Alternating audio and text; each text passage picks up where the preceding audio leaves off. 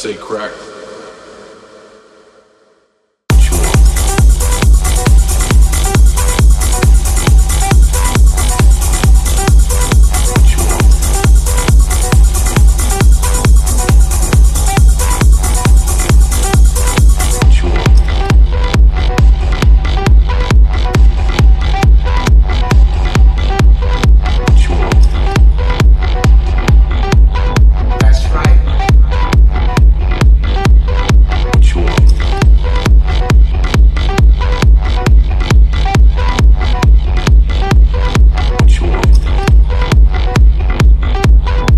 Say crack?